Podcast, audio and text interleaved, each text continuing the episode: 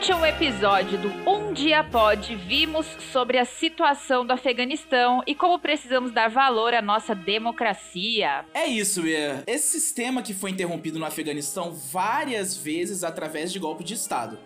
Já dizia Abraham Lincoln: a democracia é o governo do povo, pelo povo, para o povo. Sabe, Viola, eu fiquei tão interessada nesse tema que eu li uma trilha do site Politize que fala justamente sobre isso.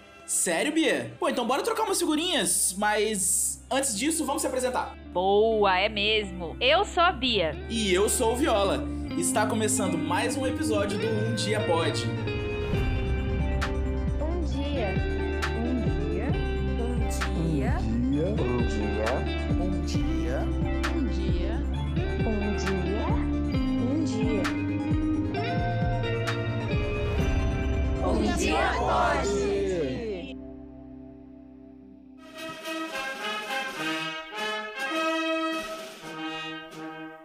A democracia é explicada como sendo o governo do povo. Eu achava que a presença das eleições já significava democracia, mas a verdade é que também há eleições em ditaduras. Você sabia disso, Viola? Cara, é verdade. O conceito de democracia envolve muito mais do que só o voto ou a decisão da maioria. É mesmo. Ela é um regime político, ou seja, é uma forma de organização do conjunto de instituições políticas de Estado.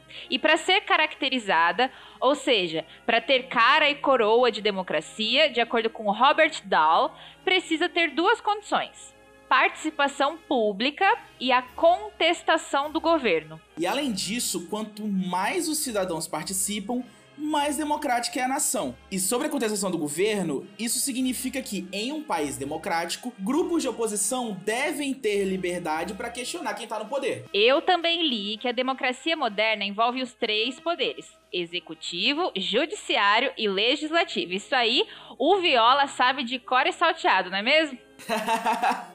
Cara, muito bem lembrado. O poder legislativo, ele elabora e ele aprova as leis. São os nossos vereadores, deputados estaduais, federais e senadores. E além disso, eles também são responsáveis por ficar de olho se elas serão executadas direitinho pelo poder executivo. Boa! O poder executivo, como o próprio nome diz, executa. Ou seja, cumpre as leis e administra os interesses do povo. São os prefeitos, governadores e o presidente da república. Já o poder judiciário, que dá um trabalhão, interpreta as leis e julga os casos de acordo com as regras que estão na lei. É mais ou menos juízes, advogados, promotores, defensores, ministros do Supremo Tribunal Federal, como todo mundo gosta muito de comentar. Boa! Mas sabe o que eu fiquei pensando? Por que esses três poderes são tão importantes para a democracia, hein, Viola? Olha, muito simples, eles são importantes para não deixar o poder nas mãos de um ou de outros e evitar abusos. Cada um dos três poderes é independente e deve fiscalizar o outro exatamente para garantir a democracia.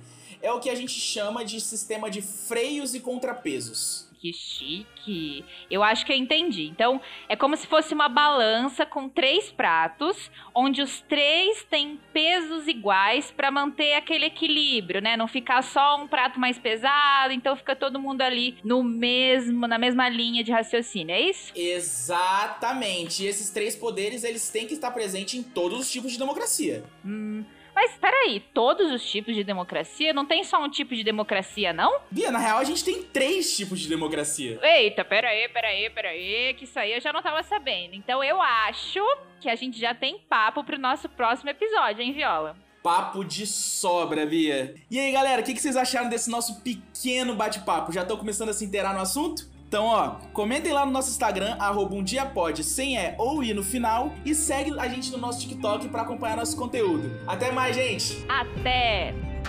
Um dia. Um dia. Um dia. Um dia. Um dia. Um dia. Um dia. Um dia.